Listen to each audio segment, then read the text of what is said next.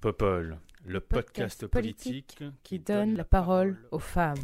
Every time I look down on this timeless town, whether blue or gray be her skies, whether loud be her cheers or whether soft be her tears, more and more, more and more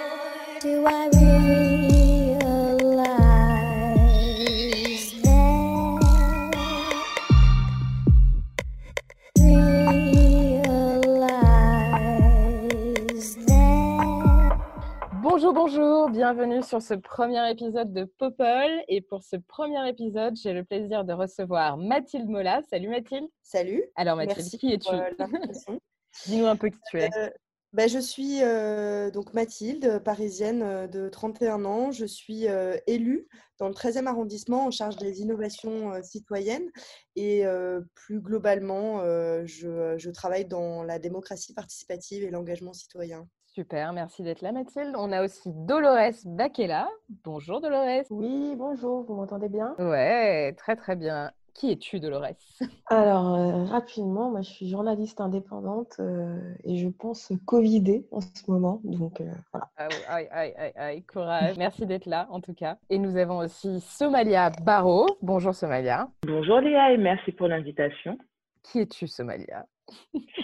Alors, moi j'habite à Paris depuis, euh, depuis 10 ans, je suis née en Martinique et, euh, et je travaille sur la question d'innovation, qu'elle soit politique, euh, sociétale ou esthétique. Je travaille à la fois dans la mode, euh, sur des sujets politiques et puis euh, dans le privé, je travaille pour un groupe de communication et de marketing. Super, merci aussi d'être là aujourd'hui.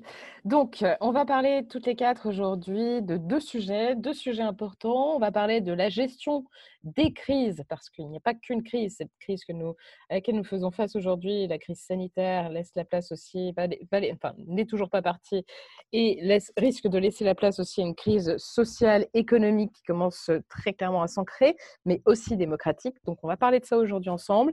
Et si on a le temps, on parlera aussi de laïcité parce que malheureusement, à chaque fois qu'il y a des actes terroristes qui sont perpétrés sur notre territoire, la question de la laïcité revient sur le devant de la scène, à tort ou à raison, mais en tout cas, elle est toujours très débattue et je voulais avoir votre opinion là-dessus. Ça vous va? Très bien. Super. Super. Très bien. Donc, commençons un peu avec euh, ce, qui nous, concerne euh, dans l'actualité la plus brûlante, puisque cela fait à peine quelques heures que nous sommes de nouveau confinés. Nous vous rappelons que nous sommes le 1er novembre et que depuis mercredi soir, euh, la France est de nouveau confinée. Donc, je voulais qu'on discute un peu de, de- cette gestion de la crise, tant sur la forme que sur le fond. Quand j'entends sur la forme, j'entends euh, communication politique du gouvernement, comment le gouvernement gère cette crise, comment le gouvernement communique avec les Français sur cette crise. Euh, moi, j'ai le sentiment parfois qu'il y a encore des zones d'ombre qui subsistent. Il y a beaucoup d'incohérences. J'ai le sentiment que le gouvernement n'a pas su apprendre de ses erreurs, en tout cas au mois de mars. Au mois de mars, vous vous souvenez, on nous disait faut pas porter de masque, et puis après, on nous dit qu'il faut porter des masques. On nous dit qu'il faut plus sortir, mais on nous, disait d'aller voter. Enfin bref, un très grand nombre d'incohérences qui ont finalement mis à mal un peu la politique du gouvernement. D'ailleurs, euh, les autorités judiciaires sont en train de se pencher sur la question, puisque les, juges ont été saisis de plusieurs plaintes de, per- de personnes qui ont été euh, atteintes du Covid et qui ont décidé pardon, de porter plainte contre le gouvernement sur ces questions.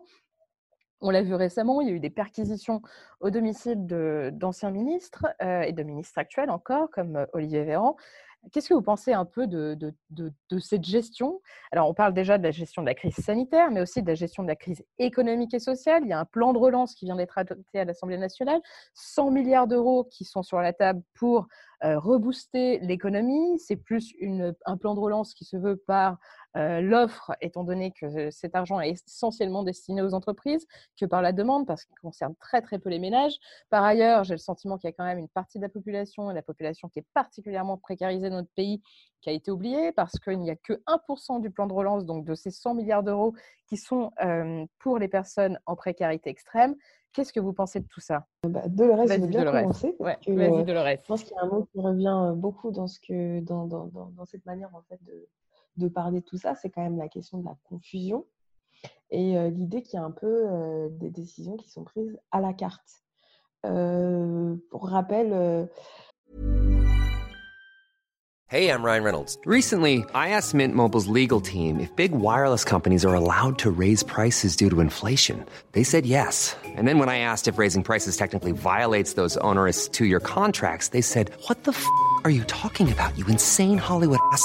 So to recap, we're cutting the price of Mint Unlimited from $30 a month to just $15 a month. Give it a try at mintmobile.com slash switch. $45 up front for three months plus taxes and fees. Promo rate for new customers for limited time. Unlimited more than 40 gigabytes per month. Slows. Full terms at mintmobile.com.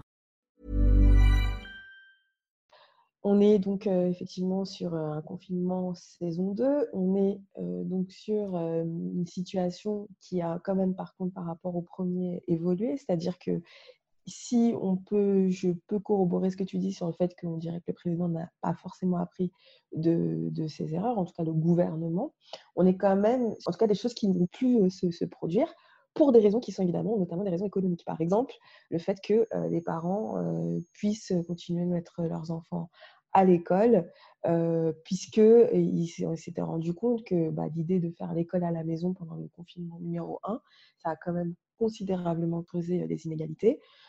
Et ça, c'est certainement pas le gouvernement et le président même qui s'en sont rendus compte d'eux-mêmes, mais les, parents qui se sont quand même largement plaints et à raison du fait qu'ils n'étaient pas donc professeurs, puisque c'est un métier, hein, ça s'apprend. Euh, et donc, c'était difficile d'être à la fois euh, parent, euh, à la fois de travailler, de télétravailler, et notamment quand on est parisien et parisien dans des espaces, en tout cas, qui n'étaient pas forcément faits pour faire toutes ces activités au même moment, en même temps. Donc ça, ça a été, ça, ça a été peut-être une des leçons qui, doute le président, lors de son allocation du 28 octobre, a voulu rendre très clair, c'est-à-dire on ne va pas reproduire ça. Euh, mais il se trouve qu'on sait aussi euh, que c'est euh, notamment parce que il faut que les parents puissent travailler justement. Donc il y a une volonté économique derrière ça. Je ne suis pas sûre que ce soit uniquement pour la question du bien-être des parents. et il y a aussi cette idée que malgré tout, on ne fait pas confiance en fait encore aux, citoyens puisque pour dire qu'on emmène ses enfants, bah, il y a une autorisation, une autorisation qu'il faudra, qu'il faudra remplir. Donc on est quand même sur, on apprend plus ou moins, en tout cas on donne l'impression qu'on apprend. Et en même temps, c'est de fabrique du gouvernement, on, alourdit quand même euh, la possibilité pour ces parents en fait, de, pouvoir emmener euh, leurs enfants en temps de confinement. Après, il y a plein, plein, plein d'autres choses, hein, mais ça, par exemple, c'est quand même une des choses euh, qu'il faut dire sur ce confinement saison 2. Ouais, il y a vraiment. Moi, moi j'ai le sentiment que toutes, toutes les mesures qui sont qui sont annoncées, mais aussi dans le discours d'Emmanuel Macron l'autre soir, mercredi soir, j'ai trouvé qu'il était, il cherchait vraiment un bouc émissaire. Alors, on disait oui, alors la fameuse, la fameuse stratégie testé, alerté, isolé n'a pas fonctionné, mais alors il justifiait du fait que ça n'avait pas fonctionné ailleurs aussi, que finalement la, crise sanitaire était beaucoup plus impactante que s'ils avaient pu anticiper, mais sans le dire vraiment, et toujours en faisant référence à, d'autres pays pour légitimer euh, un certain nombre de, de, décisions. Il y a aussi une, espèce de, de, volonté, en tout cas de culpabilisation presque, et je pense que c'est un peu ça que tu voulais dire aussi, Dolores, euh, des, des, des, Français en, en, mettant en avant que oui, alors vous n'avez pas été forcément très sage, donc on va être obligé de serrer la vis. Enfin voilà, je ne sais pas, mais j'ai le sentiment qu'il y a vraiment une recherche de bouc émissaire. Mathilde, t'en penses quoi? Ouais, tout à fait. Euh, je, je, te rejoins sur ce point.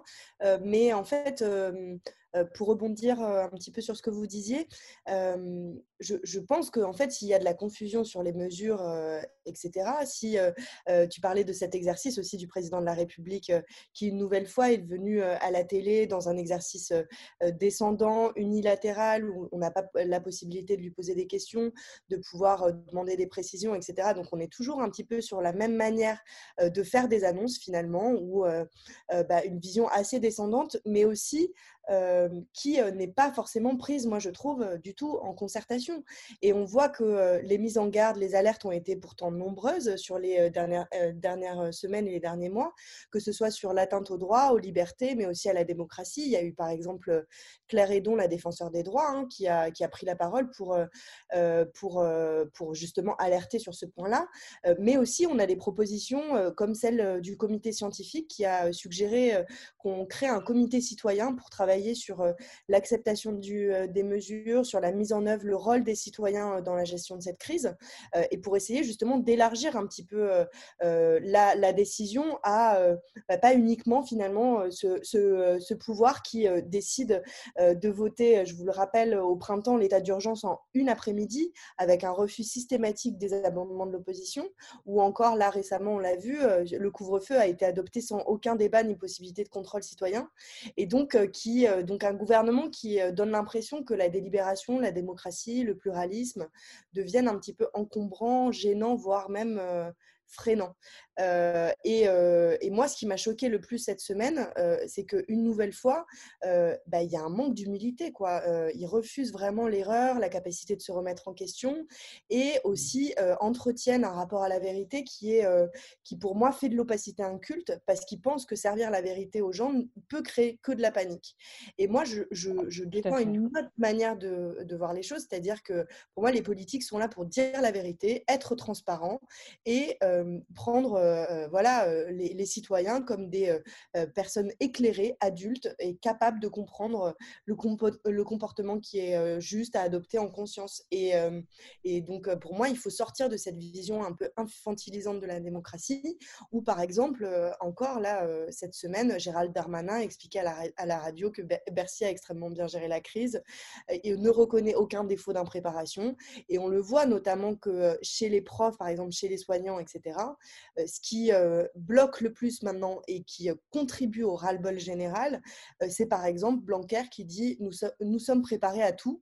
Et finalement, on se rend compte que bah, là, on est, nous, on prépare dans le, dans le 13e la, rentrée scolaire donc, qui aura lieu lundi. et on voit que les protocoles sanitaires ne sont pas du tout clairs et qu'une fois de plus, on, attend encore des arbitrages, que les choses sont, beaucoup plus compliquées que ça, ce qu'on comprend. Mais du coup, il ne faut pas nous raconter ben, qu'on est prêt à tout et qu'on n'a aucun problème enfin et rien à se reprocher. Oui, ouais, tout à fait. Donc, en fait, on est face à un défaut de sincérité de, de ce qu'on peut, entendre de la part, du, gouvernement. Effectivement, on, aimerait qu'on nous dise la vérité parce que même s'ils ne savent pas, en fait, ça suffit de dire nous ne savons pas. On est face à une crise que personne n'a jamais connue euh, c'est pas difficile que d'admettre qu'on est effectivement face à un, inconnu total et que c'est difficile de légiférer et de prendre des décisions dans, dans ce contexte. On pourrait la situation évolue très rapidement, mais on voit par exemple dans les différences de discours avec d'autres dirigeants, hein, quand on voit par exemple du côté de la Belgique ou de le côté de l'Allemagne, c'est pas du tout les mêmes types de registres de discours et la manière de, de, présenter les choses. Tout le monde comprend que bah, on apprend au fur et à mesure avec le virus que le, que les choses euh, évoluent très rapidement. Mais à minima, il faut de la concertation, de la transparence et, comme on disait, sortir de la gestion infantilisante euh, des Français. Qu'est-ce que tu en penses, toi, Somalia? Est-ce que, as le même, est-ce que tu partages euh, cette opinion? Ah, je pense qu'on vient de la même école, hein, Mathilde et moi. Moi, je travaille aussi beaucoup avec l'intelligence collective et c'est vrai que la première chose qui, m'a, qui me frappe, déjà dans la communication, c'est, c'est comme disait Mathilde, c'est ce manque d'humilité que je trouve très dommageable parce qu'effectivement, déjà, l'application des mesures est très difficile sur le plan local. Donc, l'approche, elle se veut d'abord de, enfin, pour moi, il s'agirait déjà de, vérifier, de mesurer la performance de ces, nouvelles mesures, hein, avant d'en prendre de nouvelles à chaque fois. Et puis, euh, évidemment, la posture arbitraire, la posture d'autorité qui vient avec les nouvelles mesures, elle est, elle est difficile à, à, digérer. Moi, je pense beaucoup aux commerçants dans ces situations-là, aux chefs d'entreprise, à tous ceux qui ont aménagé leur commerce pour pouvoir recevoir du public, etc., faire respecter les gestes barrières, et puis surtout tous ceux qui, qui se disent, et, je me pose la question également, est-ce que ce nouveau confinement va être utile, sachant que le premier, on nous avait dit que ça serait utile et ça serait la fin. J'aime pas trop les on nous avait dit, mais malheureusement, on, est, on en est réduit à ça. Aujourd'hui, on n'a on n'a pas on n'a pas moyen de. Alors, j'ai pas forcément envie de contester ce qui se joue, etc. Mais je veux dire, effectivement, il y a un enjeu de pouvoir réagir, de pouvoir comprendre, d'approfondir. des mesures qu'on nous propose pour les, surtout les envisager sur un long terme. Et le long terme aujourd'hui n'est pas accessible. L'enjeu d'humilité, c'est aussi de reconnaître que personne aujourd'hui n'est capable de dire ce qui va advenir de notre pays, de nos économies avec cette crise. C'est un enjeu qui est mondial, c'est vrai que moi, je m'intéressais euh, effectivement, bon, il y a l'enjeu local, l'enjeu national, mais, euh, mais pour ne pas voir le tableau que, noir, il faut, il faut rappeler quand même que la France est en train de faire quelque chose d'assez historique. Et, euh, et, moi, je trouve que la question, se pose, la question de la crise se pose surtout sur le plan européen. C'est-à-dire qu'avec les 700 milliards qu'on a réussi à débloquer, on est en train de construire une nouvelle Europe. Et on ne nous emmène pas sur ce territoire-là. Aujourd'hui, on nous demande de, enfin, on nous demande de penser, enfin, de ne pas penser la crise, de laisser le gouvernement la gérer, voilà, qui vient nous dire de temps en temps, voilà, vous n'avez pas été sympa, vous n'avez pas bien respecté donc vous restez à la maison. Alors qu'en fait, il y a des choses super cruciales qui se jouent. Là, on est sur une, première coalition européenne qui est historique. On est en train de changer de niveau complètement. La gouvernance aujourd'hui, c'est plus du micro, enfin c'est plus ce qu'on est en train de vivre. Là, aujourd'hui, moi, je trouve que c'est un peu dépassé, mais là, on a, on a des espoirs qui sont européens, on a des enjeux qui sont géopolitiques, qui sont extrêmement présents dans la politique nationale de la France. Et ça m'ennuie de rester sur mon canapé et d'attendre de savoir si je sors ou pas faire mes cours. Ouais, ouais c'est intéressant de, convoquer effectivement cette notion euh, post, enfin post nationale presque, hein, qui est de savoir comment veut-on gouverner demain, quelles seront effectivement les questions de gouvernance, est-ce qu'elles seront plus. Alors il y a une tendance au repli. Bruno Le Maire parlait notamment de patriotisme, de consommation patriotique ou je ne sais quoi hier, mais tout en fermant effectivement les petits commerces et en laissant un peu euh, la place aux multinationales, je pense notamment en fermant les librairies, mais pas que, hein, c'est un, détail, c'est un, exemple parmi tant d'autres, en se disant, finalement, euh, les gens, vont avoir le réflexe d'aller commander sur, Amazon. Encore là, il y a de l'incohérence. Et euh, justement, ça, me, fait une transition toute trouvée sur la partie économique. On a parlé euh, vite fait en introduction tout à l'heure du, plan de relance, donc on le redit, hein, ça a été adopté euh, en première lecture cette semaine à l'Assemblée nationale. 100 euh, milliards d'euros quand même. Alors moi, ce qui me surprend avant tout, France Relance, j'adore le nom, c'est super, bravo, je plaisante. ce qui me surprend surtout, moi, c'est de voir qu'on adopte un plan qui se dit de relance alors qu'on est encore dans la crise. je ne sais pas, qu'est-ce que tu en penses, toi, Dolores, de ça? Qu'est-ce que j'en pense Non, mais disons que oui, pour, pour, pour corroborer un peu tout ce qui est dit, en fait, moi, j'ai quand même l'impression qu'on continue d'être dans quelque chose d'assez irréel, en fait. Et effectivement, je suis d'accord avec l'idée que on est, il y a des enjeux qui sont historiques, qui sont posés, mais que c'est comme si, on, en fait, on n'était pas sur, sur, sur ce plan-là. Maintenant, en fait, je me dis, enfin moi, ce qui, me, terrifie un peu, c'est que, mmh, en fait, j'ai l'impression qu'il y a quand même certaines réponses, qu'on ne donne pas. Et j'ai l'impression aussi qu'on utilise des mots, par exemple, on parle de patriotisme économique ou je ne sais quoi, mais et c'est un peu la même chose quand on parle aussi, par exemple, de ce qui se passe par rapport à l'hôpital, c'est-à-dire que c'est comme si on se rendait, enfin, on ne disait plus ou pas assez qu'on est sur quand même 30 à 40 ans en fait de dysfonctionnement qui nous conduisent en fait à ce que justement cette crise soit mal gérée. Donc effectivement, finalement, faire proposer un, plan de relance dans un moment où en fait on est quand même encore en crise, où surtout on n'en voit pas la fin, et où très concrètement, on est, il y a quand même des personnes qui vont laisser leur, leur, business, laisser leurs entreprises, qui a aussi du coup un, quelque chose de quand même d'assez négatif sur la question de l'entrepreneuriat, la question aussi des ressources qui sont à disposition, qu'on pourrait utiliser pour justement continuer de soutenir ceux qui économiquement ont des affaires, en tous les cas contribuent grandement à ce que la France bah, continue, même si c'est un mot qui est un peu bizarre, mais d'être compétitive. je trouve qu'on est, on est, on est quand même assez à côté de la plaque. et on est à côté de la plaque parce qu'aussi on n'a pas de réponse à apporter concrètement en fait aux gens. C'est-à-dire, qu'est-ce qu'on dit? Par exemple, aux, restaurateurs ou aux artistes hein, qui ont quand même beaucoup, beaucoup rappelé, bah, nous, qu'est-ce qu'on fait en fait? On peut plus faire de concerts, on peut plus, sachant que voilà, c'est devenu une industrie qui fonctionne énormément quand même beaucoup par rapport au fait qu'il y ait du live. Qu'est-ce qu'on fait en fait concrètement pour soutenir nos entreprises qui vont, qui vont s'arrêter? Donc, il y a, y, y, a, vraiment le sentiment qu'il n'y a pas de réponse qui est amenée de manière très concrète par rapport à, à, ces, à, ces, enjeux qui sont clairement posés par, par, par, par cette crise. Quoi. Très concrètement, qu'est-ce qui se passe? Bah, Il n'y a pas forcément de réponse. Mathilde, tu voulais, tu voulais rebondir? Pour rebondir sur ce, que, sur ce que tu disais sur la culture, bon, euh, euh, Léa, tu en as parlé hein, des librairies, mais euh, ça, c'est vraiment pour moi le, symbole qu'on n'a pas appris du précédent confinement.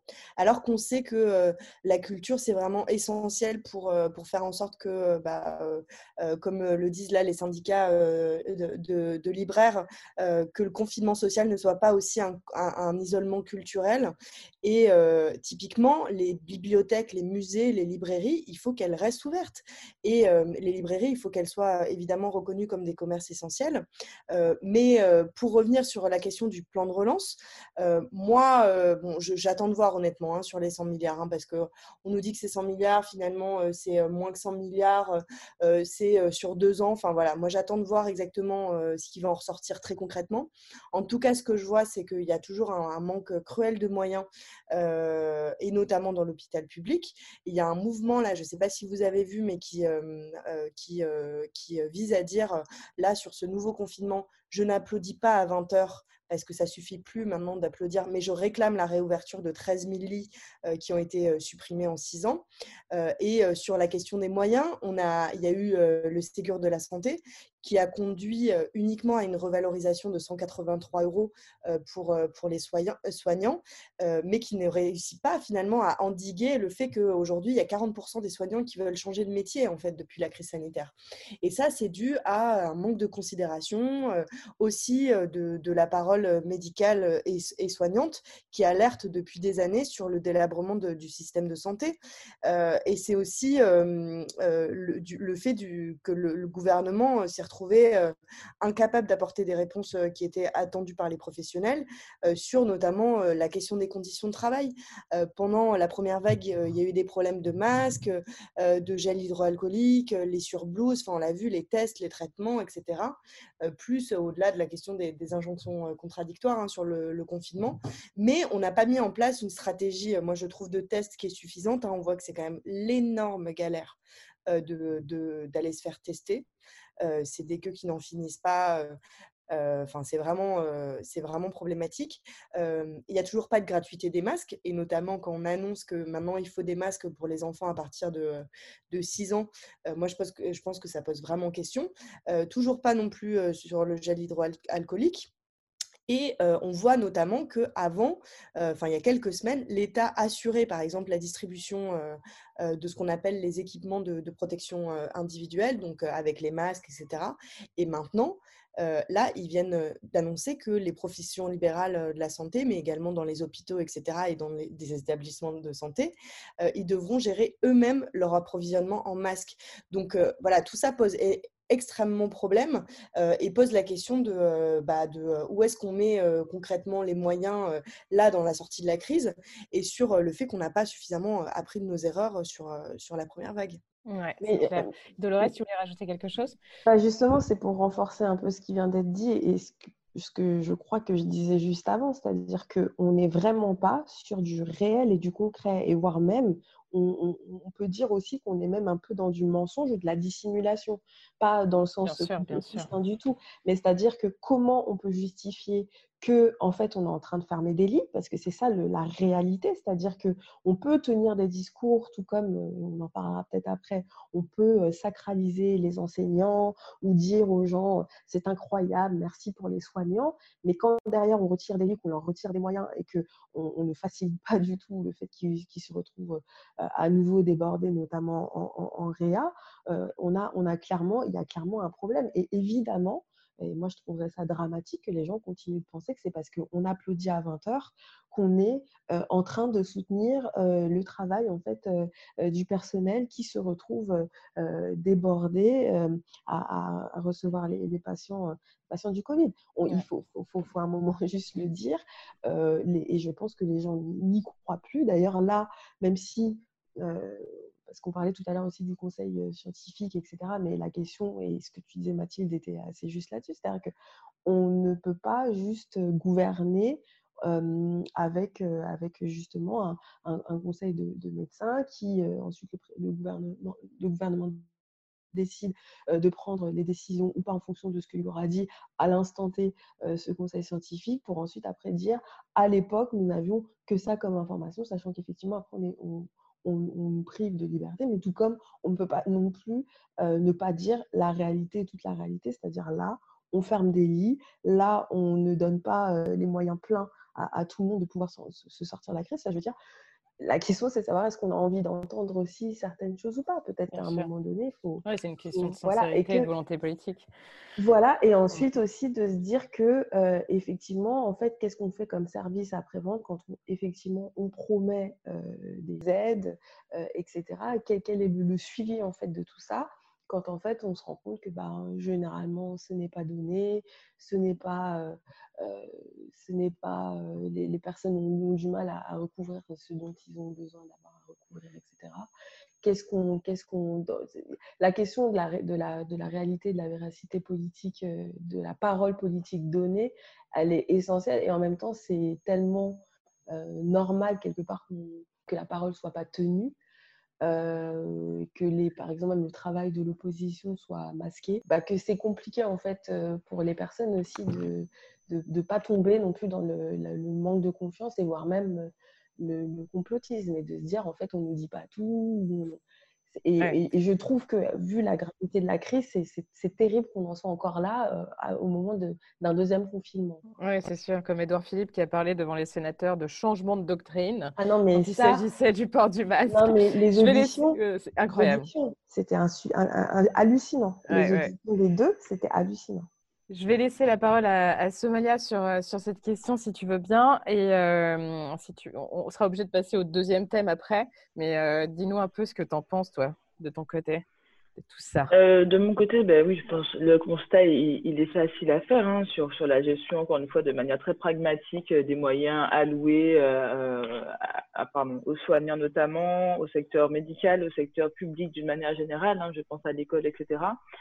Et, mais encore une fois, c'est vrai que moi, j'ai du mal à être, euh, critique frontalement. Pourquoi? Parce que c'est une crise qu'on n'a jamais connue avant. Ce que je vais par contre dire, c'est bien sûr l'écart est, est, réel entre la parole, le discours, encore une fois, qui est, euh, qui est très verticale et les, les, actes qui ne sont pas encore là. Et puis, bien sûr, tous les questionnements qu'il y aura sur la mécanique de remboursement, de transition, presque j'ai envie de dire, pour tous ces commerces qui ne vont pas rouvrir demain et qui, vont, qui sont en train de subir de plein fouet cette crise économique. Et, on connaît déjà, euh, je sais pas moi, si, vous avez été indépendante, il y en a parmi nous aujourd'hui, juste on sait que l'administration, elle est lente. Moi, le constat que je, je, je, je pose, je poserais en tout cas, de, voilà, en toute humilité, c'est est-ce que nos institutions sont prêtes à gérer la crise qui est en cours? Parce que je comprends que ce soit difficile en fait pour le gouvernement à la fois d'essayer de se projeter avec un plan de relance sur l'économie de demain et en même temps essayer d'allouer des moyens concrets qui soient déployés dans temps et en heure dans, nos pays, hein, enfin dans nos, villes au quotidien, c'est quand même une euh, dialectique qui est très difficile à associer. Donc je peux comprendre qu'il y ait des confusions, mais à ce moment-là, soyons clairs. Et puis encore, dernière chose, moi c'est vraiment la question, institutionnelle que je, me pose, parce que je me dis, on pourrait avoir des groupes de travail qui soient un peu innovants sur cette question-là. Euh, on pourrait peut-être avoir des, des, méthodes innovantes pour aborder cette crise-là. Elle est exceptionnelle. On sait qu'on s'attend à au moins 2 millions de, de, pauvres, en plus de gens qui passent sous le seuil de pauvreté. On sait que globalement, je parle de tous les pays du monde, sont confrontés aux mêmes enjeux et on, a, on, est challengé de fou par la Chine, par les États-Unis. Enfin, il se passe des trucs vraiment bizarre hein, en ce moment. Il faut des groupes de travail innovants. Il faut que les citoyens puissent s'approprier la question de la transition, puissent proposer, puissent commencer à contribuer, à s'imaginer, à se projeter dans le monde de demain, tout en recevant l'équipement et les moyens nécessaires à la confrontation directe de cette crise. Donc, c'est la première fois qu'on a à gérer ça. C'est quand même un bordel monstre. Et, euh, et, je me dis, ouais, peut-être que pour une fois, le gouvernement devrait admettre qu'il a besoin d'aide. Et je pense qu'on a assez de capitaux intellectuels, et même, je pense, économique en France pour pouvoir s'approprier cette question-là et la traiter de manière plus horizontale. Sur la sur l'administration, moi, je suis juste pas pas tout à fait d'accord parce que euh, je pense que l'administration, c'est un outil au service du politique. Donc effectivement, il faut des moyens, euh, il faut euh, des bonnes informations et il faut donner un cap avec une méthode qui, sont plus claires. Et là, on l'a vu notamment sur la, première vague. heureusement que les collectivités locales se sont débrouillées pour essayer de mettre en place et de soutenir les réseaux de solidarité pour pouvoir voilà, vraiment décliner finalement les mesures au niveau local parce qu'on se rendait compte que en fait euh, l'impréparation euh, elle a conduit aussi à ce que euh, le pouvoir bah, soit en, grande difficulté hein, sur, sur la gestion de cette crise. Et donc heureusement qu'on avait des collectivités hein, qui étaient vraiment en première ligne, qui sont mobilisées.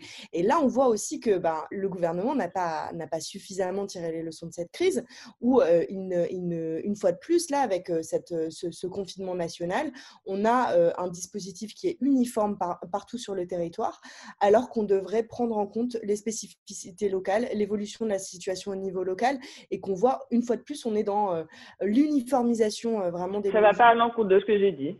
Je vais dans ton sens. Non, mais ce que je veux dire, c'est juste que euh, ça permet de rebondir sur l'idée que qu'il faut faire en sorte de s'appuyer davantage, moi je trouve, sur les administrations et les administrations locales, parce que c'est tout à fait. Euh, qui mmh. savent euh, comment, euh, enfin voilà, ce qui, est, ce, qui est, ce qui est nécessaire concrètement de mettre en place sur leur territoire. Alors là-dessus, je suis d'accord et je voulais juste rectifier. Moi, quand je parlais de l'administration, je pensais beaucoup aux URSAF notamment. Et je sais qu'il y a déjà des. Enfin, en dehors du fait que je, je sais aussi que la ministre déléguée auprès de l'économie et la chargée de l'industrie a annoncé effectivement l'allègement de beaucoup de mesures fiscales pour les indépendants. Mais c'est vrai que moi-même étant indépendante, je reçois des, messages qui sont complètement contradictoires, qui me demandent tantôt de rembourser, tantôt non, attendez, etc. C'est plus cette logique-là que l'on sait très longue, d'adaptation, qui me fait un peu peur au niveau plus national cette fois. Et je suis d'accord, Mathilde, il faut absolument se reposer beaucoup plus sur ce qu'on est capable de faire en local pour s'adapter aux situations, euh, au cas particulier également. Merci beaucoup à toutes les trois d'avoir échangé sur, euh, sur ce premier sujet qui n'est pas évident, c'est vrai.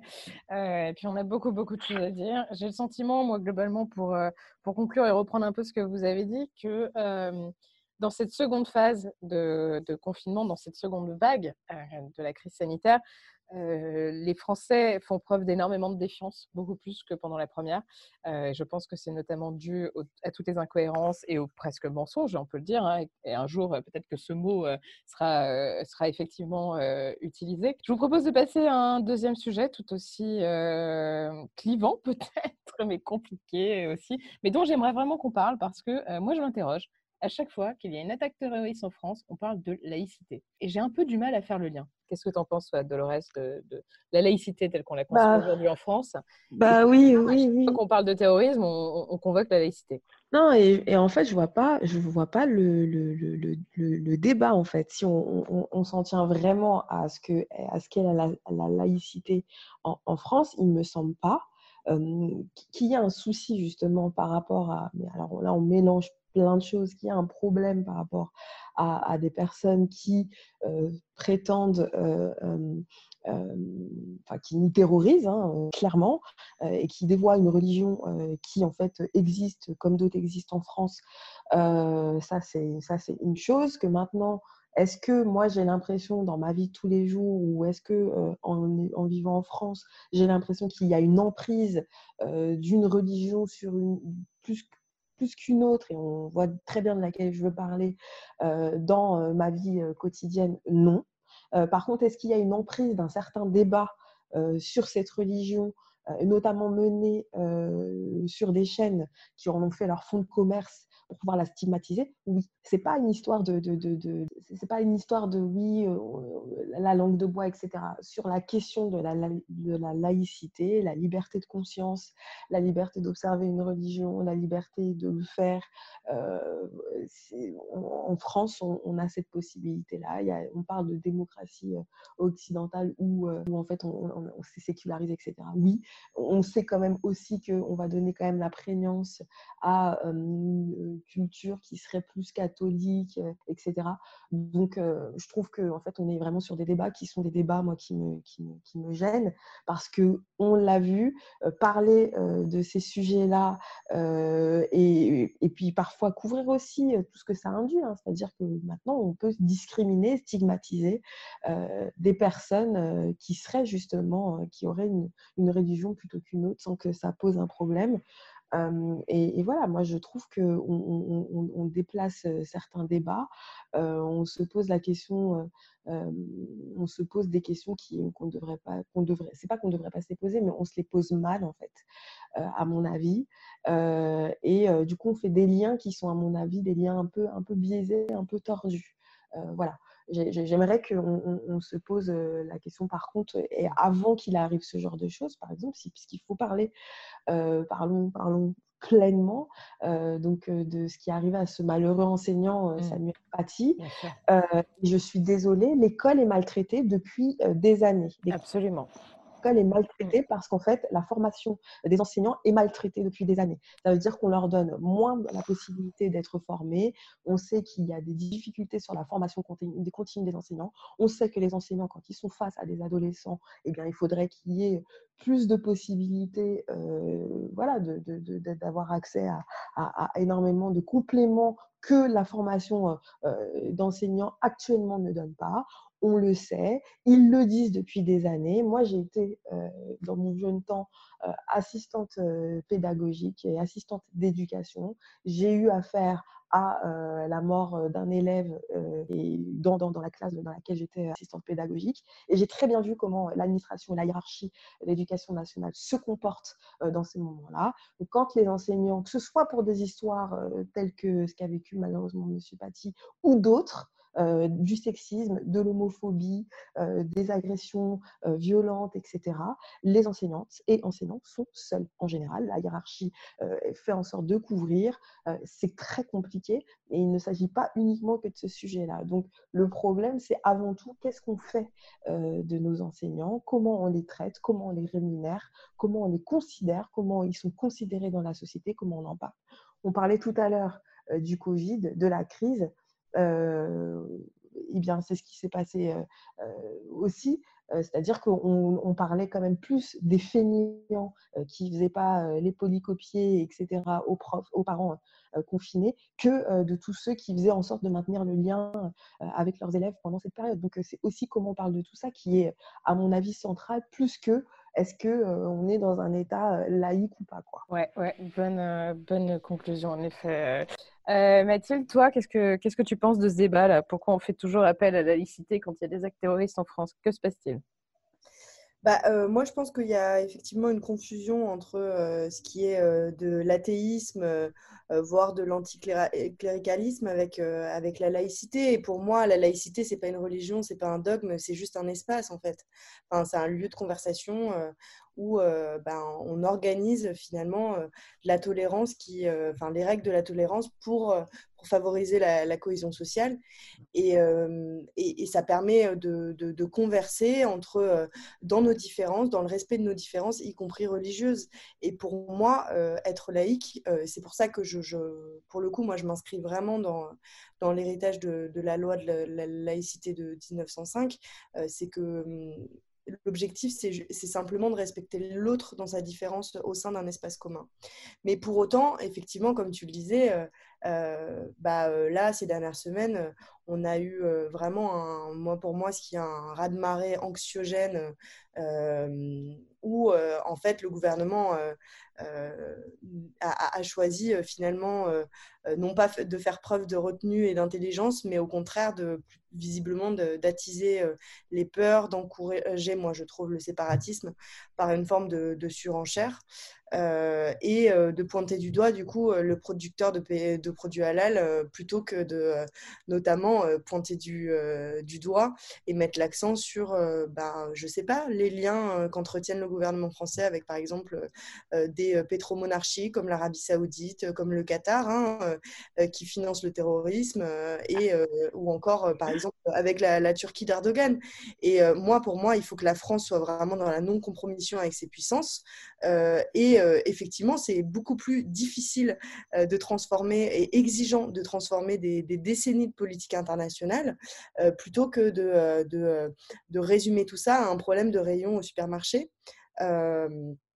Et donc, euh, moi, après, ce qui m'intéresse sur la dimension démocratique, c'est comment on ouvre un débat autour de la question de la laïcité.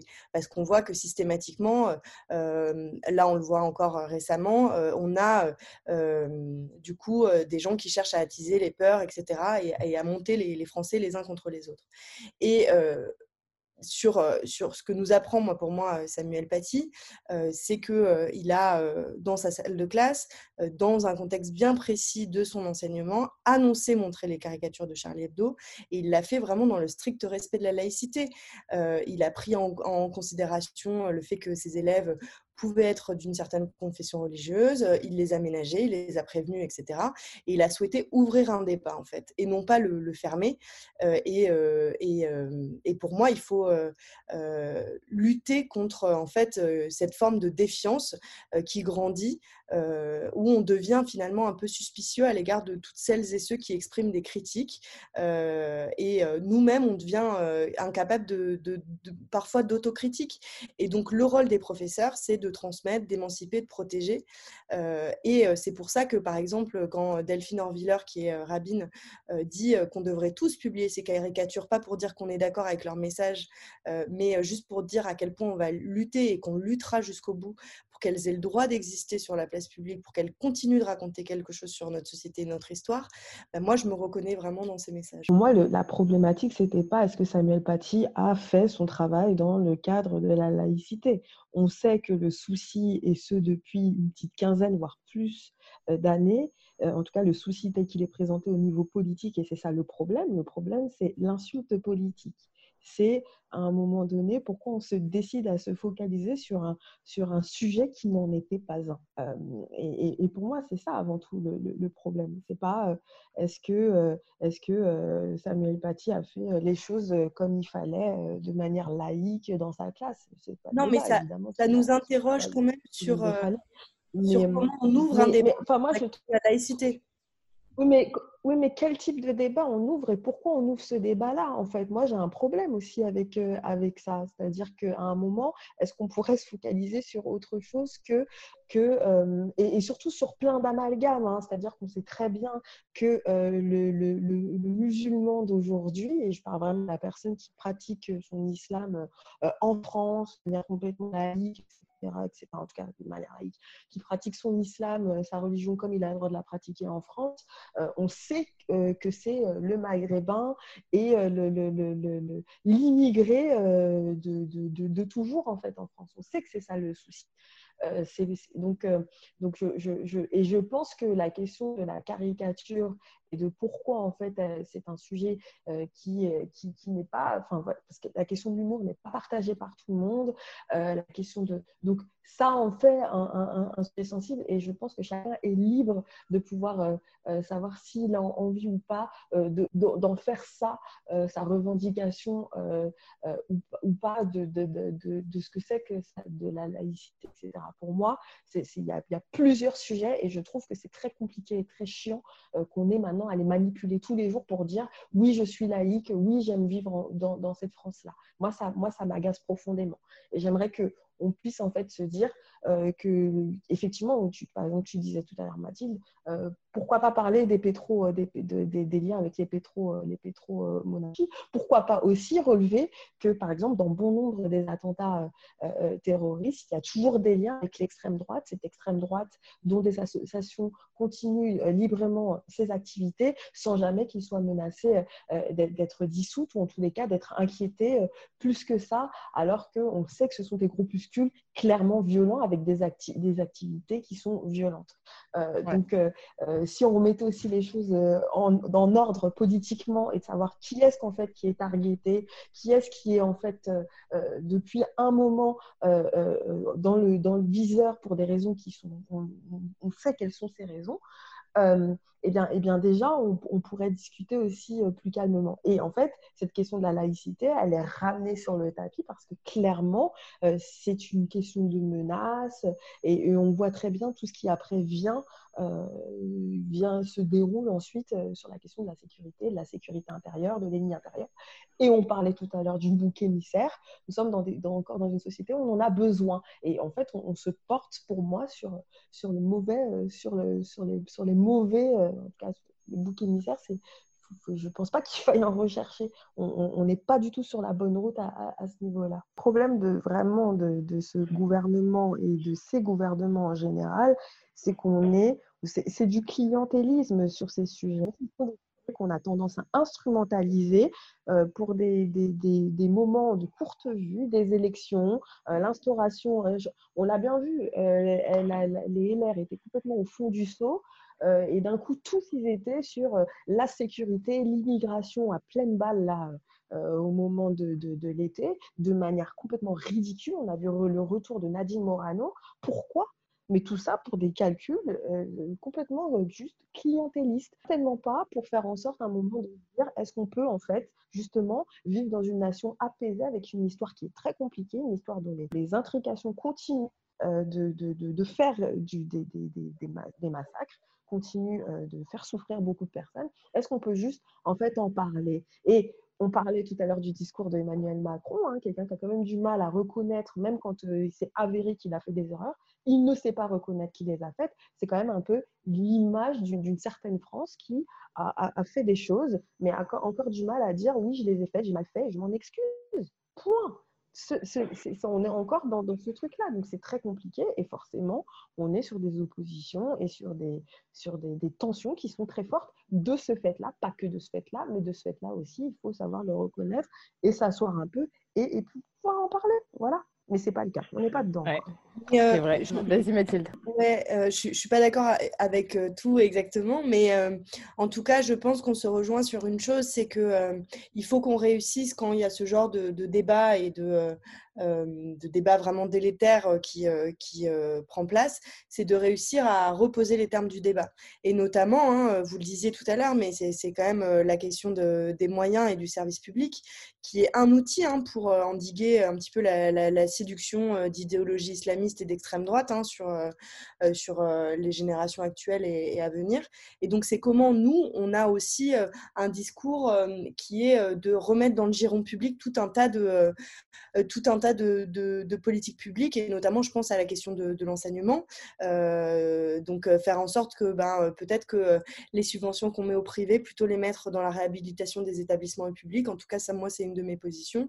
et puis, plus globalement, renforcer les moyens soutenir le corps enseignant euh, financièrement et psychologiquement, euh, et euh, aussi bah, rétablir dans les établissements scolaires la mixité, parce qu'on sait que aussi c'est à cause de ça que ça, creuse finalement les inégalités, les différences, et ça conduit à, à, de la méfiance et autres. Rétablir, ou instaurer, hein, parce que la mixité, c'est quelque chose pour lequel il faut se battre. Pour déroger à la carte scolaire dans un endroit, il faut pouvoir choisir une option. Enfin, je veux dire, en fait, encore une fois, on, des, des, vœux, pieux et c'est super bien. Mais tant qu'on ne va pas regarder concrètement comment en fait on est structuré, et ça ne date pas d'aujourd'hui, en fait, on va toujours retomber sur les mêmes constats. Mmh. Donc, à un moment donné, l'école, elle n'est pas structurée comme ça depuis l'année dernière ou depuis, malheureusement, la mort de Monsieur Paty. C'est pas vrai, malheureusement. Et ça, fait des années qu'on dit il faudrait que, il faudrait que, et on ne le fait pas. Parce qu'en fait, on n'a pas envie de regarder que oui, il y a une école à deux vitesses dans ce pays. Ça date pas d'aujourd'hui, en fait. Donc, euh, oui, oui, oui. Euh, allons dire ça aux écoles à Marseille où en fait, c'est les parents qui font des collectes pour pouvoir avoir du papier toilette et que les portes ne tombent pas sur les élèves. Là où à Paris, on a euh, des situations, enfin voilà. En fait, on se retrouve un peu comme face, au, face aux, grands principes de la République que sont l'égalité, la fraternité. Exactement. Et euh, la liberté. Euh, rien n'est très, rien n'est très concret et c'est beaucoup, beaucoup de, beaucoup de mots, beaucoup de déclarations d'intention, mais pas de moyens. Ok, merci les filles, merci beaucoup pour, euh, vos analyses sur, euh, sur cette question très compliquée de la laïcité, qui semble facile sur le papier, mais je pense que ceux qui ont mis en place ce système il y a déjà euh, plusieurs, plusieurs décennies n'imaginaient pas qu'on serait encore en train d'en débattre aujourd'hui, je suppose. Je vous propose de passer à vos actualités, aux actualités que vous avez relevées et ou choses dont vous, avez envie de me parler Dolores, tu as envie de nous parler de quoi, toi, aujourd'hui? Je vais vous parler, moi, franchement, j'ai qu'une envie, c'est de vous parler de l'album qui va sortir d'Ayana Kamura. Désolée, mais. Ah, yes Franchement, euh, le 13 novembre, euh, album Aya, euh, grand visuel sur les galeries Lafayette. Non, c'est un peu une boutade et en même temps, non, mais. ouais, pendant ce confinement, ce couvre-feu, il faut quand même qu'on ait des, des choses qui vont nous accompagner dans autre chose que dans ce qui se passe. Hein. Enfin, on va pas oublier ce qui se passe, mais, mais enfin voilà, moi j'attends cet album. Apparemment, elle nous dit que ça va être un album plus personnel, plus voilà, plus plus plus plus elle. Donc je, brûle d'impatience. J'écoute Doudou un jour sur deux. Hein, j'alterne avec, euh, avec autre chose, mais quand même. Et voilà, je voulais, euh, Super quand même que ça soit euh, Merci. Mathilde, toi, tu veux nous parler de quoi? Bon, du coup, passer après à Yanakamura, c'est un peu dur, mais moi, je voulais te parler de, enfin, vous parler d'une proposition sur laquelle je, travaille depuis plusieurs mois et te réserver un petit peu l'exclu de cette proposition, Léa. c'est l'idée d'une RTT citoyenne, c'est-à-dire une réduction du temps de travail euh, qui soit euh, fléché sur, euh, pour faire en sorte que bah, les gens puissent participer davantage à la, vie démocratique. On l'a vu pendant la crise, hein, mais vraiment, il y a besoin que le monde d'après, que donc le plan de relance, etc., puisse comporter des mesures sur la dimension démocratique et que la puissance publique investisse dans un dispositif de renforcement démocratique euh, qui permettrait du coup aux citoyens de, prendre du temps chaque semaine euh, pour euh, bah, vraiment faire leur exercice démocratique. ça peut être deux heures par semaine, ça peut être une demi-journée. voilà. et du coup, je voulais juste soulever le problème qui est sous-jacent hein, à, cette, à cette proposition, c'est la question de la disponibilité parce que souvent, dans les instances de concertation, moi au quotidien dans mon travail, quand on essaie de, bah, de organiser des espaces d'échange, de débat, de délibération. Un des premiers freins, c'est souvent bah, la disponibilité parce que ces temps-là, ils ont souvent lieu le week-end, le soir, et on sait que du coup, bah, ça exclut par exemple les personnes qui doivent s'occuper des enfants, souvent les femmes, les étudiants, des travailleurs précaires qui sont aussi souvent racisés, qui cumulent des boulots, qui exercent leur activité le soir ou la nuit. et donc l'objectif de la RTT citoyenne, c'est vraiment d'en faire un outil de redistribution démocratique, c'est-à-dire que toutes ces personnes qui sont à l'heure actuelle exclus euh, de, euh, des instances de concertation, euh, bah, il, faut leur redonner une place et pour ça, il faut leur octroyer du temps. Et voilà, et donc l'objectif, c'est de pouvoir cibler les personnes qui sont les plus éloignées de la participation, les personnes qui sont aussi les plus pauvres, les, les, employés en contrat précaire, enfin voilà, notamment, mais aussi par exemple les salariés de, de catégorie C dans la fonction publique. Et voilà, et donc l'objectif, c'est vraiment de mieux co-construire les décisions, ce qu'on disait tout à l'heure sur la nécessité maintenant de, voilà, de faire en sorte qu'on qu'on partage davantage le pouvoir, mais aussi du coup d'avoir une plus forte légitimité euh, euh, des, euh, décisions en stimulant aussi les initiatives citoyennes et locales. Ça, c'est vraiment extrêmement important. Et finalement, bah, de, de, pouvoir faire en sorte que se dire, on a beaucoup parlé d'école, euh, il y a besoin aussi d'une école un peu populaire de la démocratie, une formation tout au long de la vie, un point de rencontre entre des points de vue, euh, euh, des gens, des expériences différentes. Et, donc, c'est ce que pourrait permettre, à mon sens, la RTT citoyenne. Merci beaucoup à toutes les trois pour ce premier enregistrement de Popol. On va désormais laisser la place à Clotilde Lecos pour sa chronique internationale.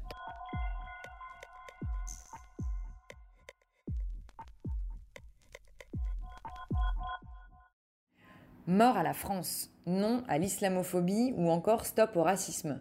Voici certains des slogans que l'on a vus dans les manifestations qui ont éclaté ces dernières semaines au Moyen-Orient, en Asie et en Afrique de l'Est suite à la publication de dessins de Charlie Hebdo en septembre et de récentes déclarations de président Macron. Trois tendances peuvent se distinguer dans la presse internationale sur la polémique. La première, celle des organes de presse relayant les positions des partis les plus conservateurs, qui s'en sont donc donnés à cœur joie.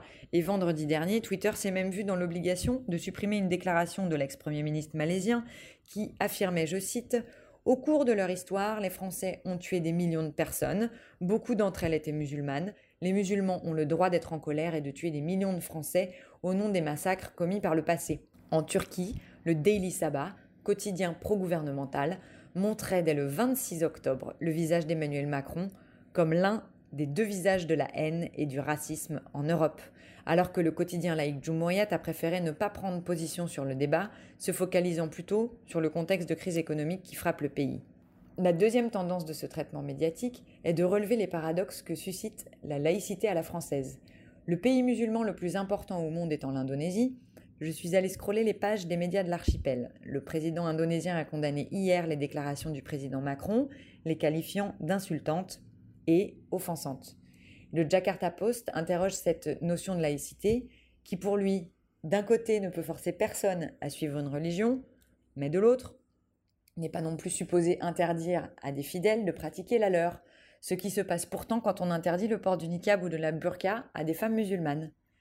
Soulignons également les arguments développés par Al-Watan, le quotidien réformiste et libéral d'Arabie saoudite, qui qualifie le président Macron de laïque extrémiste et soulève le paradoxe suivant. Cette laïcité extrémiste considère les caricatures de symboles religieux comme un type d'expression d'opinion libre, alors qu'il est interdit de remettre l'Holocauste en question, par exemple. Pour le rédacteur en chef d'un autre Al-Watan, un journal privé égyptien, ce débat n'est qu'une des nombreuses illustrations de ce qu'il appelle une lutte périodique depuis la publication des caricatures danoises il y a 15 ans. Mais la troisième tendance des commentateurs dans la presse internationale, c'est la théorie selon laquelle le débat Macron-Erdogan existe à des fins politiciennes. Dans un édito paru le 28 octobre dans le Jerusalem Post, intitulé Ankara continue sa croisade contre la France, l'historien Cess Franzmann affirme que le président turc a réagi aussi vivement afin de l'emporter sur l'Arabie saoudite et l'Égypte dans la catégorie meilleur défenseur de l'islam. Par ailleurs, fait assez rare pour être relevé, le Washington Post et Al Jazeera sont d'accord sur cette théorie d'utilisation du débat à des fins politiciennes. Pour le Post, Erdogan, en tournant le compas vers la France, permettrait ainsi de détourner l'opinion turque d'une lyre qui n'a jamais été aussi basse, et Macron jouerait une carte susceptible de rallier des votes de l'extrême droite tout en s'inscrivant comme défenseur de l'intérêt européen. Chez Al Jazeera, pour le sociologue français Ali Saad, il s'agit d'une tentative désespérée pour sa réélection. Car, je cite, le président Macron sent que son électorat l'abandonne et pense que la seule chose qui peut sauver sa carrière politique est de jouer le jeu de l'extrême droite. Alors au-delà des luttes politiques et religieuses, il faut souligner la clairvoyance de James Macaulay, toujours pour le Washington Post, qui écrit ⁇ Plutôt que de traiter le problème de la marginalisation des musulmans de France, le gouvernement souhaite influencer la pratique d'une religion vieille de 1400 ans, qui compte près de 2 milliards de fidèles, dont 10 millions dans les pays occidentaux, et de conclure qu'il s'agit là d'une bien étrange réponse au problème. Pour finir, j'aimerais adresser une mention toute spéciale au quotidien égyptien d'État Al-Ahram, qui dans ce contexte de polémique franco-turque, a réussi à publier un article intitulé Les Arabes et les musulmans comme bouc émissaire, sans mentionner une seule fois le mot France ou même le mot Macron. C'était Popol. Merci de nous avoir écoutés et à bientôt.